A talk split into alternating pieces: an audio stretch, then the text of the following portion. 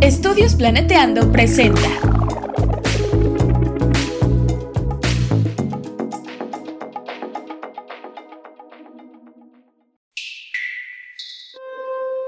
Agua y territorio. Dos temas que ante el cambio climático y la crisis ambiental nos persiguen. El 79% del territorio mexicano sufre algún grado de sequía y a finales del año 2010 más del 70% de los cuerpos de agua del país presentaba algún grado de contaminación. Hasta el 2015 se conoce que de los 653 acuíferos del país, 105 están sobreexplotados, 32 con presencia de suelos salinos y agua salobre y 18 con intrusión salina. Las actividades agropecuarias consumen el 76.3% del agua dulce, seguidas de la industria y la generación de la energía con el 13% y el uso doméstico con el 10%. Todo esto a la par de que 9 millones de personas no cuentan con agua potable en nuestro país. La crisis del agua ya la vivimos. Urge y es posible sentirnos y pensarnos agua y cuenca, Urge una gobernanza del agua, urge una gestión participativa del territorio. Bienvenidos a Chismecito Ambiental, un espacio para reflexionar, aprender y chismear sobre temas socioambientales, con Beca Lomeli. Hola, hola, ¿cómo están? Estoy muy, muy contenta de que empezamos el episodio 4. En este episodio eh, tenemos una invitada que por azares del destino o no conocí. Tenemos a Raquel y mm, estoy muy segura que vamos a poder aprender muchísimo de ella y espero que se sientan muy cómodos. Hola Raquel, ¿cómo estás?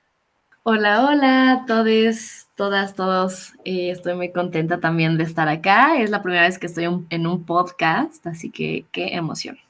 Pues les quiero presentar a Raquel, Raquel Corona.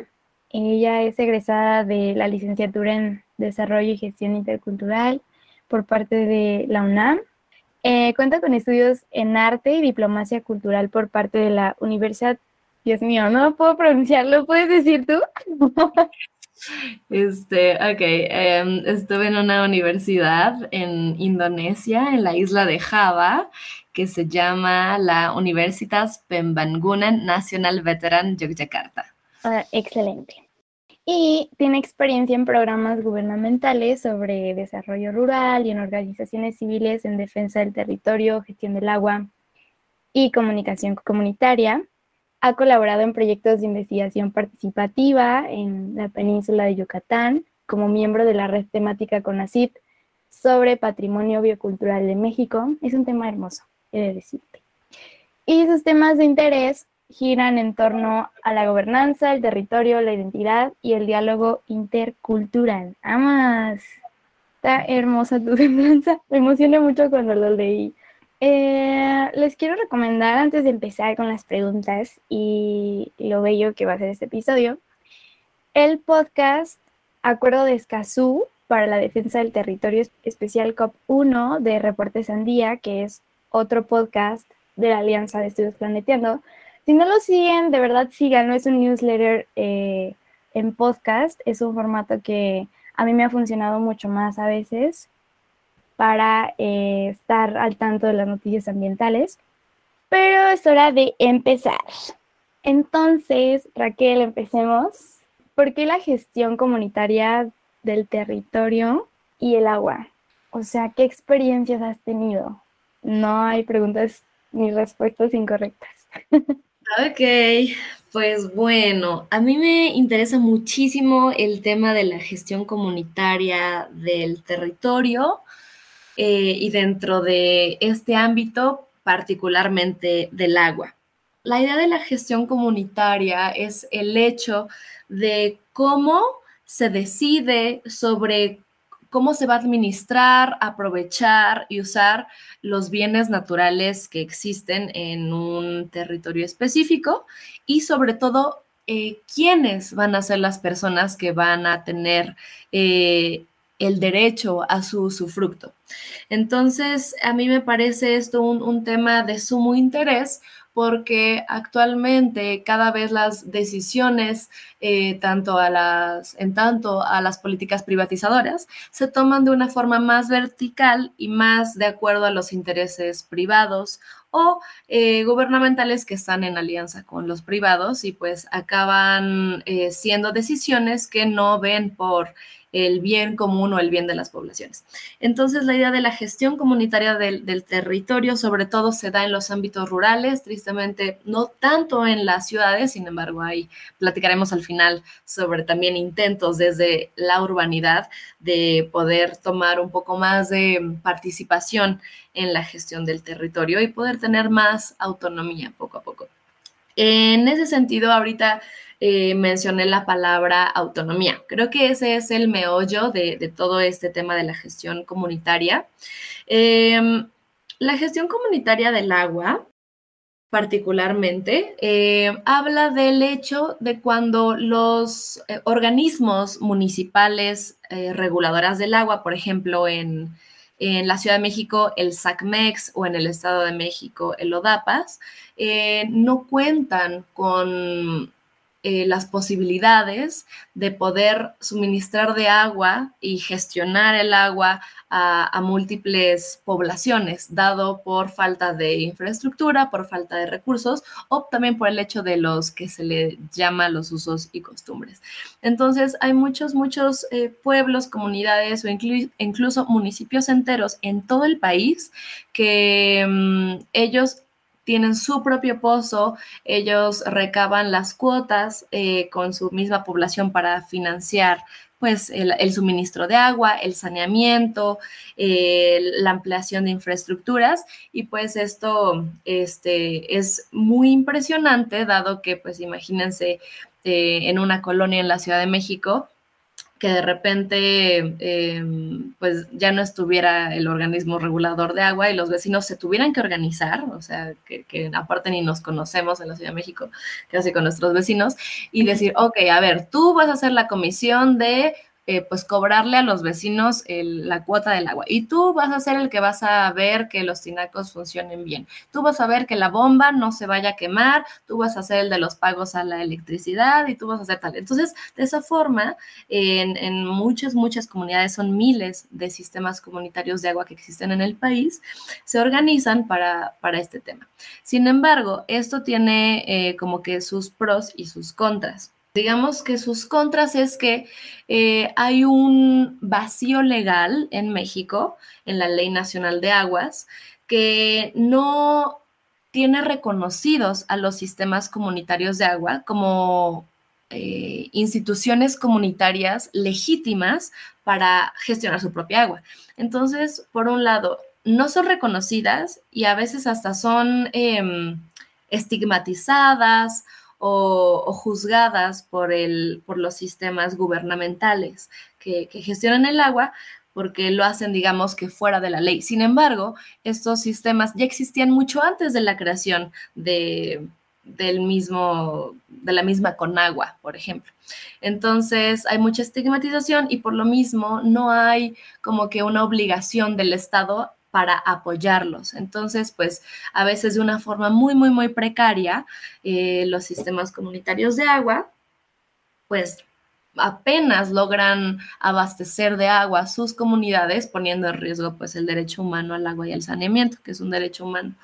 Entonces, ese es como de los principales contra, que al haber un vacío legal eh, de este tipo de organismos ciudadanos, y comunitarios, no hay apoyo. Entonces, pues ellos un poco sobreviven de milagro o tienen deudas enormes, enormes, enormes. Y pues, por ejemplo, para mm, en una población de 3.000 mm, habitantes, se requieren alrededor de, 7 millones de, metros cúbicos eh, al día. Entonces, para sacar esos 7 millones de, litros, eh, pues es necesario pues bombear con mucha potencia desde los mantos eh, acuíferos que están alrededor de 200 metros, por lo menos en el Estado de México, 200 metros de profundidad, se requiere una cantidad de electricidad bárbara. Entonces, eh, esta electricidad pues no se paga sola, ¿no? No son autónomos a nivel electricidad. Entonces, esto pues obviamente hay que pagarlo a la CFE, pero pues, o sea, el, mes a veces puede costar 100 mil, 200 mil, 300 mil pesos, es solo el pago de la luz. Entonces a veces, pues dado que en las comunidades rurales no se puede pagar una cuota muy alta, em, pues entonces los sistemas se mega endeudan con la luz y después puede que la CFE corte el suministro de luz y entonces pues, poblaciones enteras se pueden quedar sin, sin agua. Entonces, esto es muy preocupante, pues por este vacío legal. Sin embargo, por otro lado, eh, la discusión pública es sobre, ok, pues entonces, este, estatalicemos a la gestión comunitaria del agua y más bien que el Estado absorba pues esta función. Entonces, por un lado, hay, muchas poblaciones que han dicho como, ok, eh, puede, puede que llegue a ser más fácil este, que en vez de que lo hagamos entre comités vecinales, mejor el Estado lo haga, lo haga por nosotros, para que nosotros, pues eso, ya no estemos teniendo deudas y bla, bla, bla. Entonces, lo que llega a pasar es que se suben mucho las cuotas del agua y pues no sé, las poblaciones no lo pueden pagar. Y por otro lado, sobre todo las comunidades que están como muy conscientes del tema de la lucha por la autonomía de los recursos hídricos, son los que más les, les llama la atención lo delicado que es que se estatalice eh, la gestión sobre el territorio. ¿Por qué?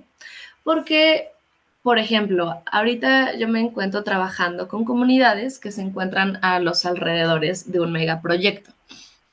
Entonces, este megaproyecto, a la hora de pues, desarrollarse, eh, requiere pues una cantidad de agua bárbara. Como todo megaproyecto o como casi todo megaproyecto, el agua pues va a ser indispensable para su desarrollo y para todos eh, los efectos a posteriori que van a desarrollarse. Por ejemplo, eh, pues todo el tema inmobiliario, todo el tema comercial, o sea, es, un, siempre un megaproyecto implica una, eh, un desarrollo urbano que puede ser mayor o menor, pero en, este caso es enorme lo que se está planeando. Entonces, pues para sostener ese desarrollo urbano que está a punto de desarrollarse, eh, se requiere generar pozos mucho más profundos que los de todas las comunidades alrededor. Entonces, esto hace que, que cuando los, las perforaciones sean más profundas que las de las comunidades alrededor, eh, los mantos acuíferos se sequen eh, al nivel en el cual les los tienen las comunidades y pues esto va a acabar afectando pues el derecho humano al agua y al saneamiento de, de los pueblos circundantes. Entonces, ¿qué pasa cuando la gestión del agua la tiene el Estado, por ejemplo aquí?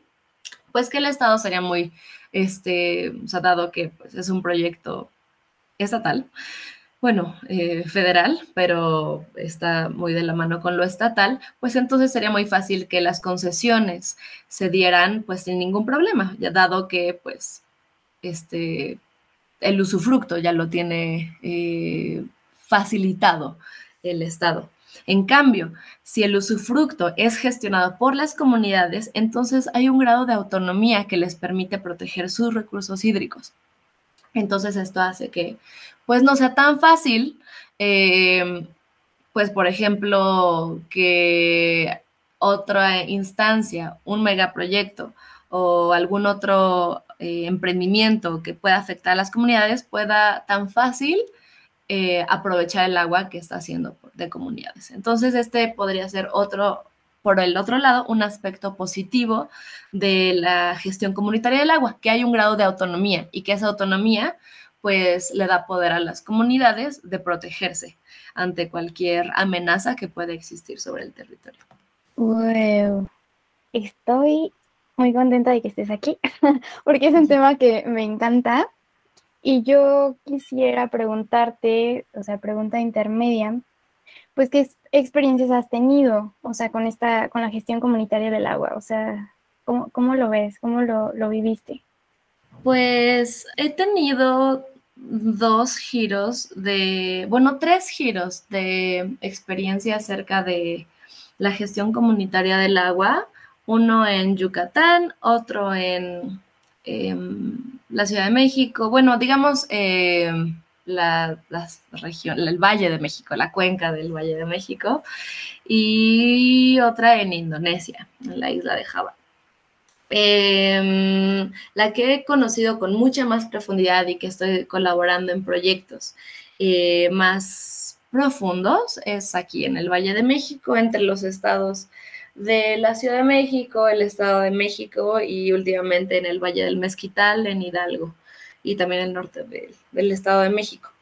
Em, las experiencias que, llegué a tener en, Yucatán fueron sobre todo eh, relacionadas a comunidades y colectivos organizados por la defensa del agua y de la contaminación del agua, eh, pues dado que pues sabemos que en Yucatán el suelo kárstico hace que los mantos acuíferos estén en extrema vulnerabilidad y pues con todo el tema desde el mundo de la agricultura, de la ganadería, como todo el tema urbano y de gestión de residuos sólidos y no sólidos, este, pues hacen que pues sea una bomba del tiempo en el caso de Yucatán. Entonces, sobre todo, la experiencia que tuve allá ha sido con defensa del territorio más que con este, gestión del agua en la vida cotidiana.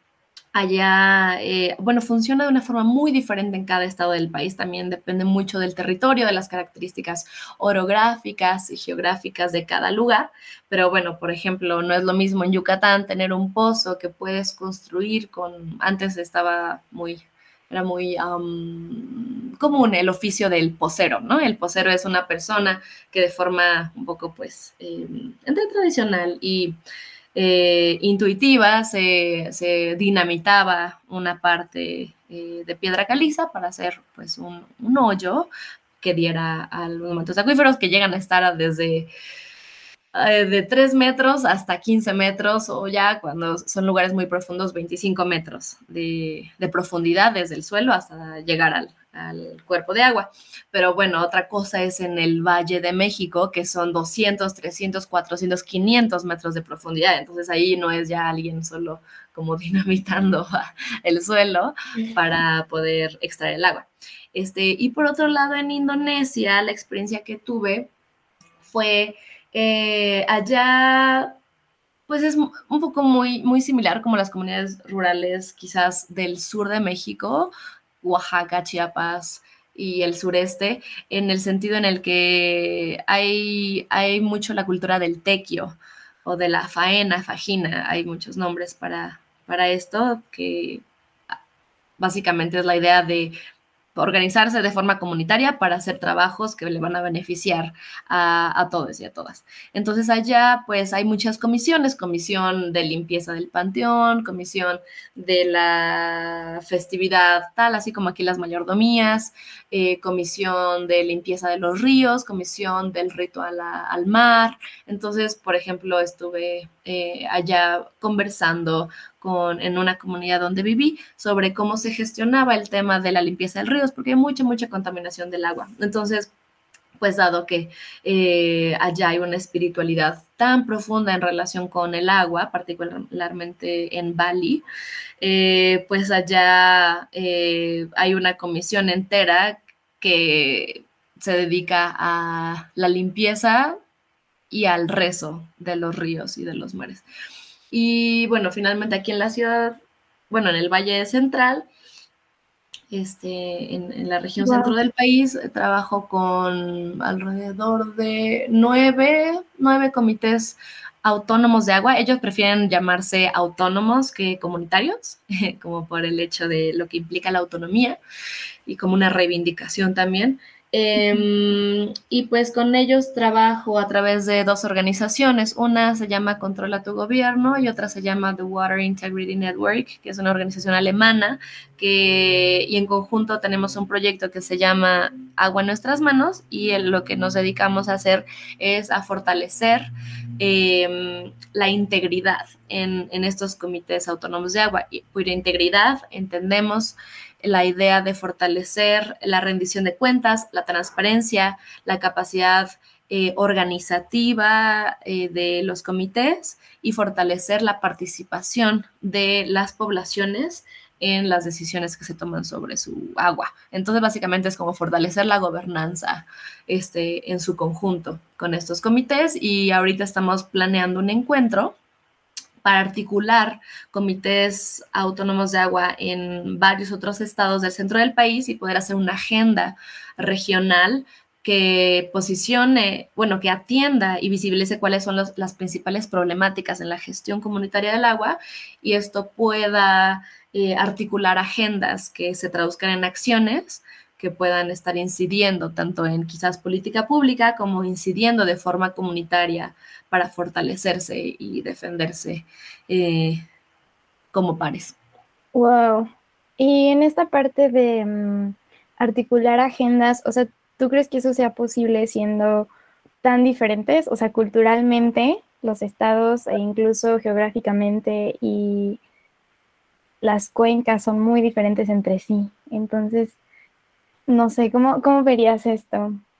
Em, sí, justamente en algún momento, este, imaginábamos una red un poco más amplia, o sea, un encuentro que diera eh, una agenda un poco más este, nacional, pero justo como lo dices, o sea, no tiene nada que ver, o sea, un territorio como, o sea, incluso en la misma península, ¿no? O sea, como Calakmul, que pues sus condiciones igual de cuenca son rarísimas, ahí se está acabando el agua, con la región norte del estado de Yucatán, con la región norte del estado de Nuevo León, con la Ciudad de México, o sea, eso no tendría ningún sentido. Y también la gestión comunitaria del agua, a pesar de que este, para todos por igual y todas hay un vacío legal a nivel nacional, eh, a la hora de construir propuestas, consideramos que lo más inteligente es segmentarlos por territorio. Entonces, sí, decidimos eh, achicar la ambición y hacerlo esto a un nivel regional. Sin embargo, los estados que estarían participando serían Hidalgo, Ciudad de México, Estado de México, Puebla y Morelos por ahora. Y eh, este, a pesar de que sí, las cuencas son diferentes, bueno, microcuencas y este, todas como sus particularidades a nivel eh, este, hidrografía, em, consideramos que sí hay varias cosas en común que unen a, sobre todo a estos lugares. Aquí hay una cantidad de comités comunitarios de agua enorme entre estos eh, estados. Entonces, eh, lo que nos interesa no solo es como hacer agendas eh, comunes que puedan homologar sus problemas, sino también que en este encuentro participen organizaciones em, locales de sus respectivos estados con los cuales se puedan articular entre sí a nivel estado. Entonces, eh, la idea de hacer encuentros regionales es más que tomar soluciones conjuntas a problemas homologados territorialmente, es la idea de articular fuerzas y de conocer que las resistencias están eh, desarrollándose paralelamente en otros lugares, ¿no? O sea, la idea de que no está sola la organización y de que hay algunas eh, prioridades que se deben de, posicionar en la agenda pública, pero eso, la idea es hacerlo primero de forma local, luego de forma municipal, luego de forma estatal y posteriormente de forma regional. Más que eso, creo que ya sería muy inviable, pero... Mm, esa es como la, idea de hacer un encuentro y el porqué de hacer una posterior agenda regional. Sí, lo, pregunto porque generalmente en temas así de gestión de territorio, gestión de agua, eh, siempre caemos en, un, pesimismo que hemos heredado en, los discursos, eh, sobre todo fundado en el discurso del miedo y la militarización. Eh, en el que los problemas de agua y de territorio siempre deben terminar en guerra, ¿no?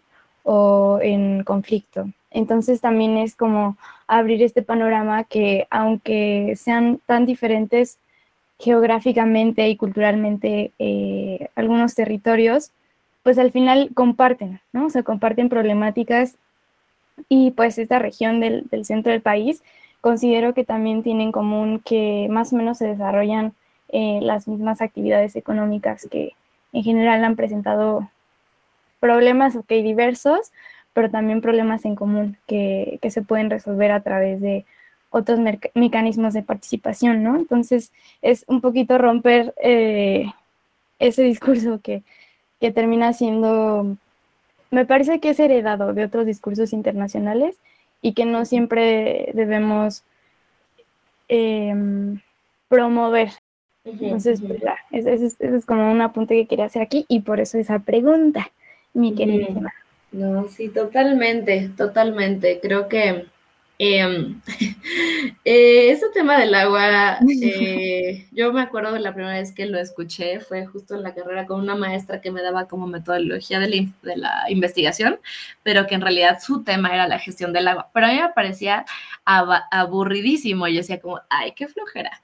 Como, como que suena importante, pero suena así como de que estar pensando en metros cúbicos de agua, presiones, eh, o a nivel como que los artículos que regulan eh, cómo se administran las regiones hidrográficas, como que, ay no, pero luego justo hasta vivir en Yucatán, eh, siento que yo no estaría en ese tema de no haberme ido a Yucatán y siento que allí lo que ocurre es que el agua está pues muy cerca de ti y el hecho de que esté cerca de ti te cambia mucho la vida y que siento que, que hacia allí me gustaría direccionar la reflexión de todo esto. Voy a contar una pequeña anécdota. Eh, ya como que con el hecho de esto irlo acercando a nuestras vidas de una forma pues más eh, genuina. Em, estoy viviendo varios años quizás, un buen rato, estuve un rato viviendo en la verdad perdí noción del tiempo cuando vivía en la selva, pero estuve viviendo en un proyecto eh, agroecológico en, en, la selva maya.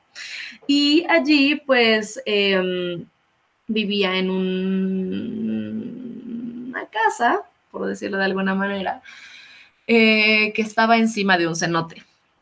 Lo que yo no sabía es que casi todos los centros urbanos en cierta parte de Yucatán están encima de cenotes, por decirlo también de, alguna forma burda, pero bueno, estamos en general pues en ese territorio muy, muy, muy, muy, muy cerca de los cuerpos de agua. Entonces, em, pues allí em, tú podías entrar al cenote por otra, por otra puerta, por otra, digamos, hoyo, y entonces, pues el cenote era hermoso, era cristalino, era pues así un cenote subterráneo, este, que parecía el, pues no sé, como muy extraterrestre y muy celestial. Y entonces, pues ahí encima, literalmente encima de, lo que era eh, como que el centro del cenote, arriba en la construcción, ya en, el suelo, estaba construido el baño.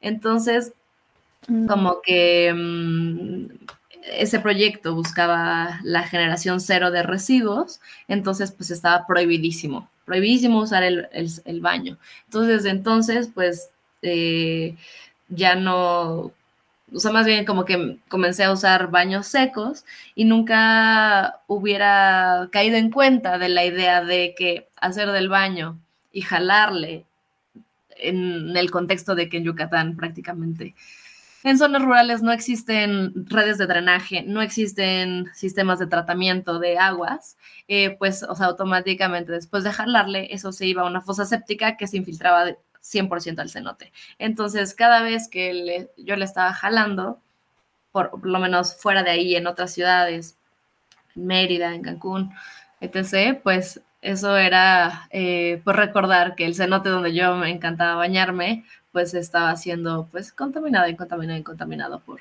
pues, eh, todos los heces fecales y los coliformes que venían de ahí. Entonces, eh, como que cuando regresé a la Ciudad de México, pues mm, si bien sabía que el agua no estaba a tres metros como en donde yo solía vivir, mm, la verdad es que a la fecha no se me quita la culpa de jalarle al baño. O sea, ya como que me estresa muchísimo. Yo sé que el estrés no sirve de mucho, pero como que una vez que tú tienes la, conciencia de cómo está funcionando ese ciclo, eh, cambian muchas cosas. Eh, por ejemplo, muchas veces con los comités comunitarios de agua, eh, estábamos como en un foro y estaban personas de la ciudad, del México, y estaban personas de Ozumbilla, no sé, en el Estado de México.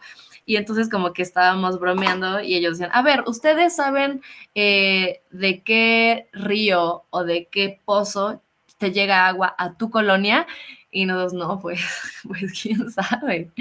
Y tú le preguntabas a cualquier niño, a cualquier persona adulta mayor de su comunidad, era como, ah, claro, del pozo de la Noria, ah, claro, del río de los remedios, ah, claro, del, del pozo 3, el que construyó mi abuelo. Entonces, como que esa conciencia de a dónde va el agua y a dónde se va el agua, creo que es algo que, pues sí, todos deberíamos de tener, porque Estamos sobre todo en, bueno, de diferentes formas, en, la, Ciudad de México y estas zonas de alrededor, pues a punto de, entrar en una crisis de agua pues brutal, seguro medio irreversible, y en la península Yucatán y otros territorios donde sí hay agua, pero están contaminándose a una velocidad enloquecida, pues también es otro tipo de crisis, pero pues es como de qué sirve tener tanta agua ya cuando esa agua va a estar contaminada y aquí pues de qué sirve este, estarla jalando de tantos lugares cuando también ese recurso va a ser finito, si es que no se crean las condiciones para que los flujos de captación y luego de, drenaje y, mm, saneamiento, pues no estén siendo este, eficientes a la cantidad de población eh, correspondiente a, este territorio. Entonces, eh, pues creo que el hecho de, de qué tan consciente eres se relaciona con qué tan cercano eres con, con el agua y qué, cuál, cuál es tu experiencia que te vincula a ella, ¿no? O sea, también la relación que tienen muchas colonias en, en la alcaldía de Iztapalapa, la relación que tienen las personas con el agua, pues no va a ser la misma que quizás las personas de una colonia en el norte de Mérida con el agua. O sea, el hecho de tenerla siempre y de picar un botón y que se vayan tus desechos y de abrir una llave y que salga el agua, pues siempre va a, hacerte pues como una persona cómoda al respecto, pero cuando hay otro tipo de situaciones que te demandan eh, exigir, que te demandan preocuparte, que te ponen un poco en riesgo incluso a tu familia, sobre todo en la pandemia, ¿no? que haberse quedado sin agua en la pandemia, pues era como brutal ante el tema de la higiene, por ejemplo pues hacen que tengas otro nivel de conciencia. Y no es como de que digas como, ay, el típico, la típica frase de es que un día se va a acabar y entonces la vas a valorar, porque pues eso ya ocurre. O sea, la diferencia es que pues quizás de donde viven las personas que están escuchando esto, pues quizás eso no sea tan común, pero eso ya es un hecho. Hay, hay muchos lugares en México en donde existen temas de explotación sexual por agua, o sea, de que hay niñas prostituyéndose por una pipa de agua o haciendo favores sexuales por una pipa de agua. O sea, eso ya es el presente, eso ya está ocurriendo.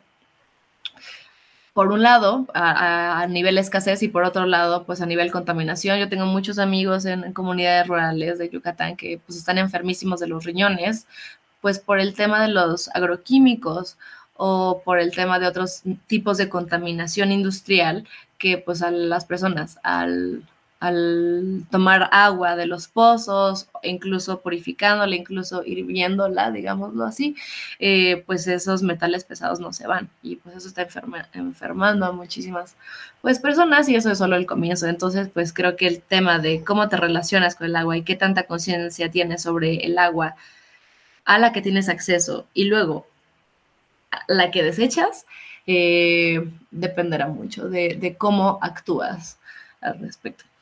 Está, está muy crudo esto, esto último, pero sí, definitivamente la crisis ya, la crisis del agua ya la vivimos. Y mm, también es importante eso, ¿no? Que siempre vemos de una manera muy a futuro, así como la distopía va a venir cuando esto se parezca a Mad Max, ¿no? Así como a, a, ciencia ficción. Cuando la distopía ya, ya la vivimos, ¿no? Entonces la idea es aprovechar la crisis, eh, las grietas, las cosas que están ocurriendo para eh, tomar acción, ¿no? Y organizarnos. Y otra cosa eh, sobre lo que decías de esta desconexión con el agua, pues es muy notorio y, de nuevo hago referencia a, la Ciudad de México, o sea, aquí los ríos están entubados, entonces, ¿qué relación podríamos tener con el agua eh, no fuese que el agua se vaya? Porque cada que llueve nos inundamos, ¿no? Porque los ríos están entubados, entonces es como una ciudad que se seca y al mismo tiempo desechamos toda esa agua de lluvia. O sea, es una desconexión muy, muy fuerte. Entonces sí es, eh, me acuerdo muchísimo de una de mis clases de, de, manejo de cuencas, en donde pues la doctora nos decía que pues va a tener que pasar, o sea, va a ser carísimo desentubar los ríos, pero eventualmente se va a tener que hacer. Wow. Entonces eh, nos dijo, porque ya sabemos, o sea, lo, impresionante de esta crisis es que sabemos dónde, cuándo, sabemos el estado de los ríos y demás, pero como que de eso la acción sí ya no falta mucho, ¿saben? O sea, como que ya está em, en, colapso toda esa manera en la que la ciudad consume y desecha agua, entonces va a tener que pasar eventualmente y va a ser algo, un plan que debería ser a largo plazo, ¿no? O sea, que no solo dure eh, pues las gobernaturas que ese también es otro tema muy importante para el agua, ¿no? Como los cambios de gobierno y la, pues sí, como ese corte a los planes y demás. Mm, pero bueno, no quiero deprimirles, porque por eso aquí estamos Raquel y yo contándoles sobre estas otras formas posibles y que ya suceden. Entonces, me gustaría preguntarte, Raquel, si entonces es posible la gestión comunitaria del agua y desde tu experiencia, ¿Qué es fundamental para que sea posible? Para que sea posible, eh, se necesita que haya dos cosas, bueno, muchas cosas, pero ahorita yo podría pensar particularmente en una legislación, una actualización a, las leyes sobre agua que existen hoy, eh, para que puedan reconocer eh, y dejar de no solo desestigmatizar, sino incluso violentar o prohibir la gestión comunitaria del agua. Eso es lo número uno, que em, la constitución también ayude a pues, proteger a, a estos organismos comunitarios. Em, de sí mismo, ¿no? Del, mismo estado. Este, eso es número uno. Número dos, que no solo haya una legislación a nivel nacional al respecto, sino que también existan estrategias para, pues, como que hacer un ejercicio de gobernanza, siempre y cuando las comunidades lo quieran y siempre y cuando se respete su autonomía, de que se puedan colaborar en conjunto de repente eh, a nivel de infraestructura, a nivel políticas, el Estado con las comunidades. ¿Por qué? Porque las comunidades no, no les alcanza para ellos desarrollar políticas de gestión y saneamiento del agua. Esto pues se implica muchas cosas, o sea, hay comunidades que sí lo pueden hacer, pero en general pues eh, es, diferente, ¿no? O sea, la idea es como apuntar a, la gobernanza y a la colaboración eh, que respete sus respectivos necesidades e intereses. Entonces, bueno, esa es una, esa es la otra. Y para que sea posible, también hay, hay un tema, ¿no? Muy complicado, que es el hecho de la, de la mega urbanización y de los megaproyectos que siguen generando urbanización, donde ya no es posible, donde las cuencas están hiperestresadas. Entonces, eh, pues la verdad es que durante mucho tiempo estuve abogando al respecto, por pero creo que también es un hecho de privilegio que es muy discutible el hecho de no seguirnos concentrando en ciudades que ya están al colapso.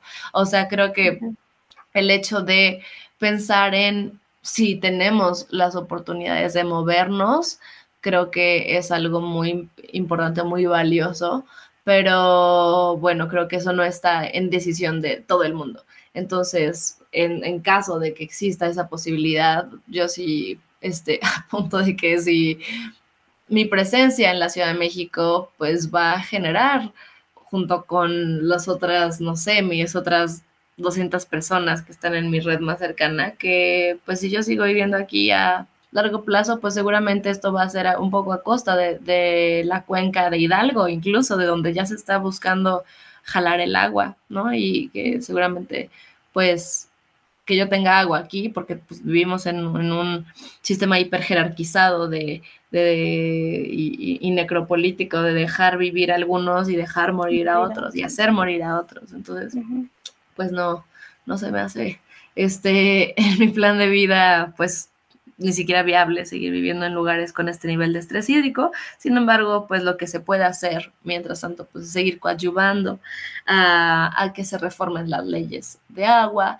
y a que se haga una, una gestión integral de la cuenca, porque una cosa es, como decía hace rato, el, la captación de agua, la captación no solamente como de, este, de cosecha de agua, o sea, de que las azoteas y así, sino literalmente la existencia de zonas de captación, de zonas verdes, zonas eh, con árboles, para que, pues si de por sí ya está estresado este manto y encima se siguen construyendo y desarrollando ciudades y asfaltando pisos, pues tiene que haber una suficiente captación de agua para que se reabastezcan los mantos y pues pueda haber un poco más.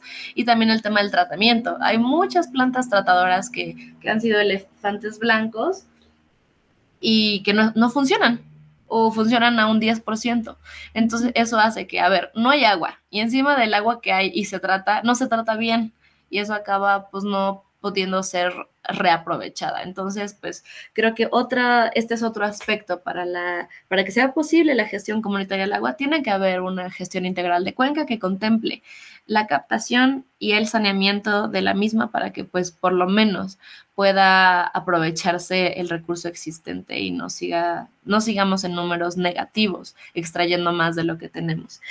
Y y sí, sí es posible la gestión comunitaria del agua, tanto que es, posible porque pues existen en el Estado de México alrededor de 3.000 sistemas comunitarios de agua, que pues ellos gestionan su agua de forma autónoma y abastecen a sus comunidades. O sea, de que si no estuvieran ellos, habría miles de comunidades sin agua hoy.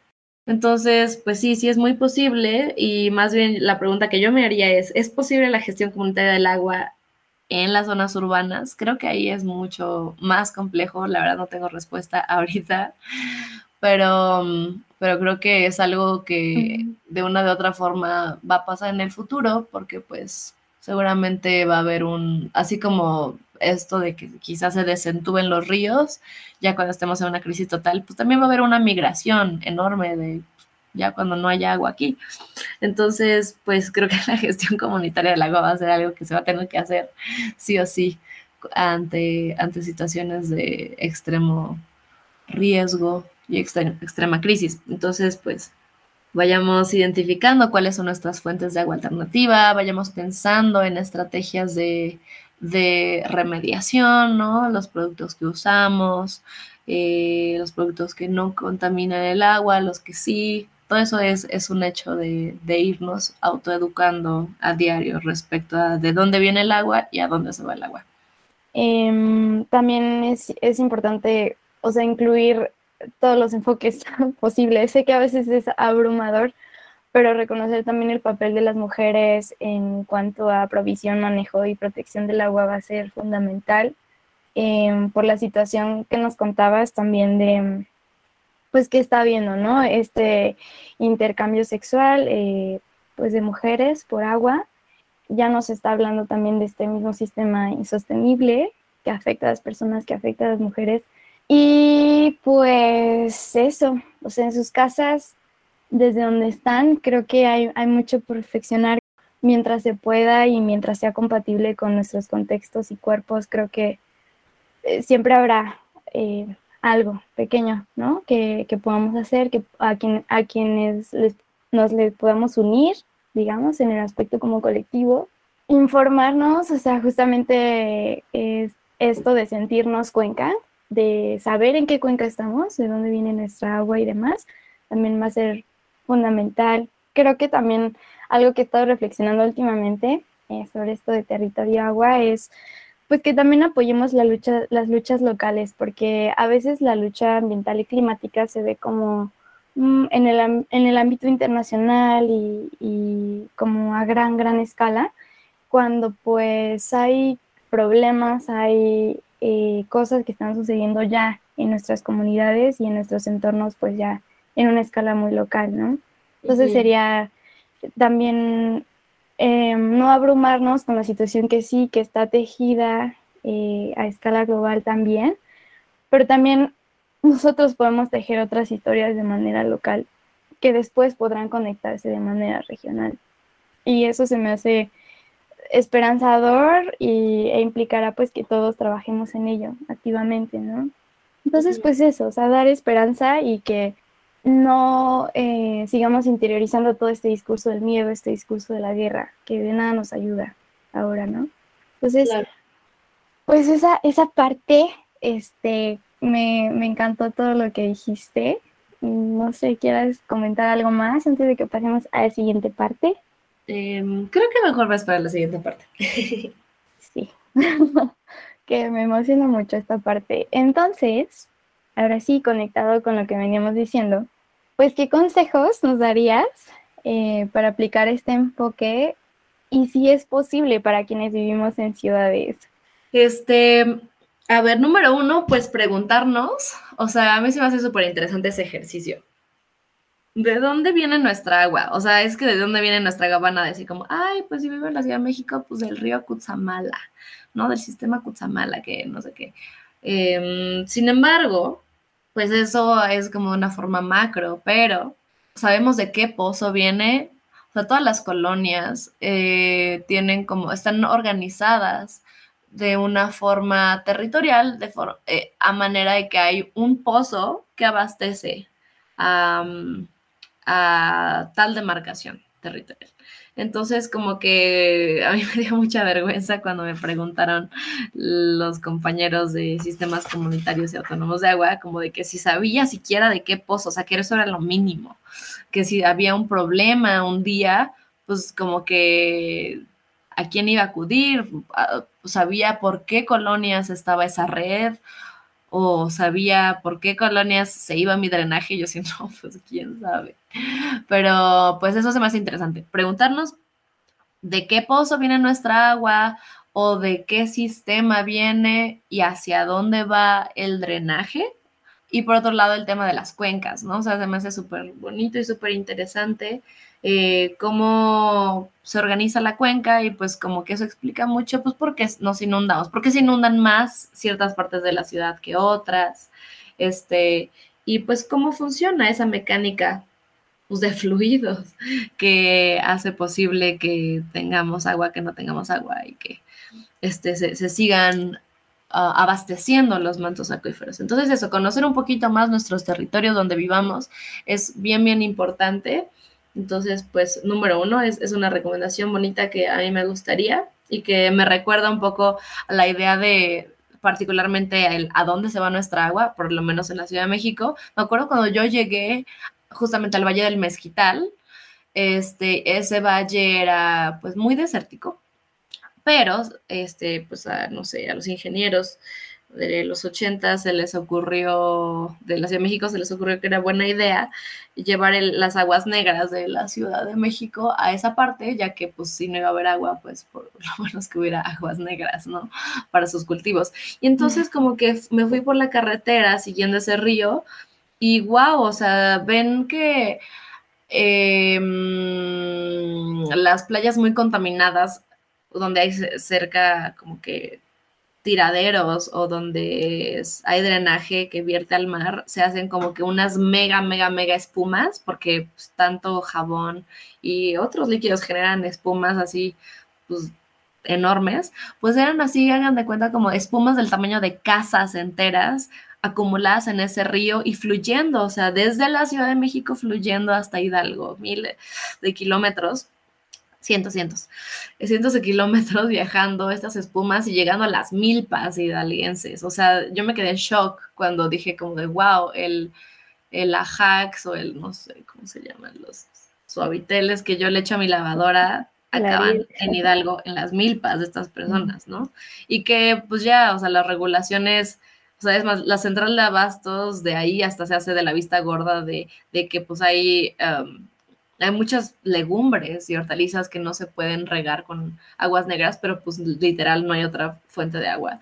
Entonces, pues más bien solo dicen, ah, ok, solo no las vamos a llevar a la Ciudad de México y las vamos a vender localmente porque pues si no, no, no, no nos las aceptarían y pues ya, o sea, no, no hay de otra, pero como que eso me choqueó mucho a la hora de pensar el hecho de a dónde están yendo nuestros residuos. Entonces creo que vale la pena, así como en la Ciudad de México, no sé, en, Tapachula, en Jalapa, en la Ciudad de Puebla, en todos los lugares, pues hay un, flujo de, de, de, dónde viene el agua y a dónde se va. Entonces creo que eso vale muchísimo la pena preguntarnos, es una recomendación que a mí me gustaría dejarles.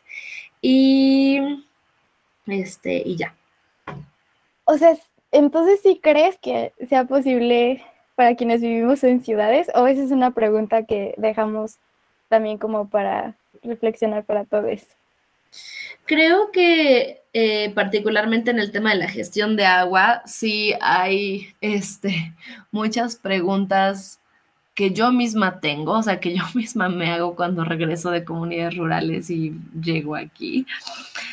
Sin embargo, creo que no porque no sea posible la gestión comunitaria del agua como se conoce en otros lugares de que tienen su pozo y tienen un comité y ellos mismos abren las calles y meten tubos y que abren tomas y las cierran. Creo que si bien esa vía o esa forma de, de organizarse yo la veo muy difícil en las ciudades, creo que no porque no sea esa, no son posibles otras en general a nivel territorio. O sea, creo que un tema de, gestionar el territorio comunitariamente a nivel ciudad es la idea de, primero que nada, conocerte con tus vecinos. Conocerte con tus vecinos y conocer cuáles lugares de uso común existen en tus alrededores y qué está ocurriendo en ellos. Por ejemplo, desde la idea de poder hacer una concientización a nivel barrial sobre no tirar aceite en el agua, ya es algo que es súper necesario y súper fundamental. O sea, gestión por lo menos de los residuos líquidos. O sea, si no va a ser en este momento baños secos, porque pues ya sabemos lo, complejo que es. Eh, por lo menos que no tires tu detergente, eh, o detergentes tan dañinos, o tu aceite del carro que luego echan a la coladera, o tu aceite de la cocina que a veces también echan a la, coladera. O sea, creo que eso es, es fundamental. Eso es para mi gestión comunitaria del agua y del territorio. Pero por otro lado, otros espacios de bien común, como lo puede ser un parque, como lo pueden ser otro tipo de espacios, pues el hecho de que no se pavimenten o que haya siempre lugares este, para que pueda haber captación de agua son fundamentales. O finalmente hay algunos lugares en el país donde hay presupuestos participativos. Entonces, pues se pueden poner en la agenda pública y hay comités vecinales que se organizan para poner qué temas a los vecinos les parecen importantes. La idea, por ejemplo, del asfalto, eh, no sé cómo se llama este, que permite la infiltración. Asfalto permeable, algo así osmótico. Entonces, este, pues creo que esos son tipos de acciones eh, que a nivel ciudad se pueden hacer y que están hablando de una gestión comunitaria del territorio en un ámbito re diferente, pero que están coadyuvando a, la responsabilidad que, tenemos en, la gestión del territorio y que sobre todo en las ciudades los impactos que haya sea, tanto los impactos negativos como las remediaciones positivas, de verdad van a ser enormes, porque de las, como vivimos en un mundo hiper metropolicéntrico, pues todo lo que pase en este tipo de lugares urbanos va a afectar a muchas otras poblaciones. Entonces creo que sí, sí hay formas. Ok, pues ya, ya saben. Em, me gustaron mucho sus consejos. Yo estoy aquí anotando, ¿eh? No crees que nomás estoy aquí en el chismecito. Yo también anoto. Em, me gustaría eh, honrar ese conocimiento que, que, tienes y el de las comunidades con las que te has compartido. Entonces, sé que no me van a escuchar, pero lo honro desde aquí, desde donde estoy. Y ahora sí, o sea, viene la pregunta chismosa, viene el chismógrafo. ¡Wow! Eh, me gustaría preguntarte cuál es tu lugar favorito en el mundo, porque yo sé que has estado en muchos lugares, entonces yo sé que uno está, está cañón, pero a ver, tres, tu top tres. Ok, a ver, mi top. Ay, eh, ok, hay uno muy reciente que la verdad me tiene súper embrujada, que es el final de la cueva eh, Zapna en la comunidad de Teco, en Yucatán. Mm, me refiero particularmente al final de la cueva, porque al final de esa cueva que mide un kilómetro, o sea, abajo de la tierra, hasta el final, al final, al final, después así de, cruzar por recovecos, así está cero, como no hay cero infraestructura, o sea, de que vas con un guía de la comunidad que se salió de su milpa solo para llevarte y guiarte con una lámpara. Este, y en ese final hay un cenote hermoso, hermoso, hermoso, hermoso, que entra una luz como que de un mini hoyito, o sea, después de haber estado como dos o tres horas en total oscuridad, entra un rayito de luz y ese rayito de luz apenas ilumina el agua, que es así como azul turquesa hermosa, y el resto es total oscuridad. Entonces, nadar en ese lugar, Dios, es, es entre terrorífico y asombroso, porque pues no alcanzas a ver para nada el fondo, y estás en total oscuridad y, o sea, como que si volteas a otro lado donde no está el rayito de luz, pues ya, o sea, es como estar nadando en, un líquido amniótico infinito y está muy padre y da mucho miedo. a ver, tu segundo lugar. Mi segundo lugar está muy, muy lugar común, pero me gusta mucho la cineteca en la Ciudad de México, me, me, hace sentir mucho en casa y es como que llego y me encuentro todo el mundo y, y me pone muy de buenas. en general la cineteca. Y mm. el número uno, yo creo que yo creo que es un templo en Yogyakarta, en la isla de Java, que se llama Kota Gede. Y Kota Gede es como que la antigua capital hindú de, eh, de, Java, que ahorita es una isla musulmana, pero antes de ser musulmana era hindú. Entonces ahí era como que el palacio del rey este, hindú Em, y es como que una ciudad en ruinas. Entonces como que está muy loco el mix entre islam, eh, hindú eh, y aparte pues como con todo el tema de animismo que, que hay en, en, Indonesia, pues está mezclado en ese mismo como que ciudad abandonada y pues hay unos templos muy locos, hay como una, este, una alberquita con pétalos de rosa a la cual te metes y te purificas, es, muy, muy, muy, muy bello, me encanta estar ahí como a las 5 o 6 de la mañana cuando entran las mm. primeras eh, rayos del sol, es muy mágico. Wow, mm, está genial, este. tengo las imágenes en mi mente y voy a, voy a googlearlo después como para ver qué tan, qué, tan bien me lo imaginé.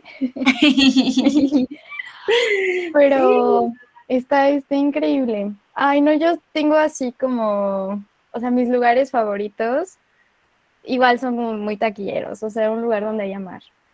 Y creo que todos los, he, conocido eh, muchos mares y todos tienen algo.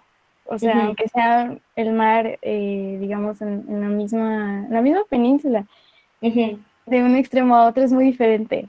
Entonces, sí, eh, el mar, lugares con mar, pero también he de decirles que amo las, los, los, ríos nacientes, o sea, estar hasta arriba de las cuencas eh, y ver cómo nacen los ríos, esos lugares también siento que traen algo muy especial. Conozco el nacimiento del río Magdalena, Está aquí, en la CDMX, conocer de México. ¿Dónde? ¿Dónde nace el agua? En los dinamos. Ah, ok. Entonces, es, muy hermoso verlo desde la cabecera de la cuenca, pero al mismo tiempo, conforme vamos bajando en, el río, caminando el río, pues se van viendo los impactos conforme eh, aparece la urbanización y demás. Entonces sí, es, muy interesante, pero ver cómo nacen esos lentes de agua en la parte de arriba de la cuenca, creo que sí, eh, a mí me conectó eh, con el río Magdalena y es el mismo que pues llega a Viveros, pero a Viveros ya llega pues con toda esa contaminación acumulada, ¿no? Entonces, pues sí, creo que esos, eh, los nacimientos de los ríos y los mares, serían los míos. ¡Qué hermoso! Sí. Están conectados los dos, qué bonito. así es. Entonces, pues bueno, eh, estoy muy contenta de tenerte aquí, Raquel. Les mando un abrazo enorme a quienes nos escuchen, a ti también. Y pues nos vemos a la siguiente. Súper, pues muchas gracias también por invitarme, qué emoción. Este, espero no haya sido un vómito de palabras. No. Eh, y pues nada, abrazos a sus casas y a sus fuentes de agua. Igualmente, Ciao. Ciao.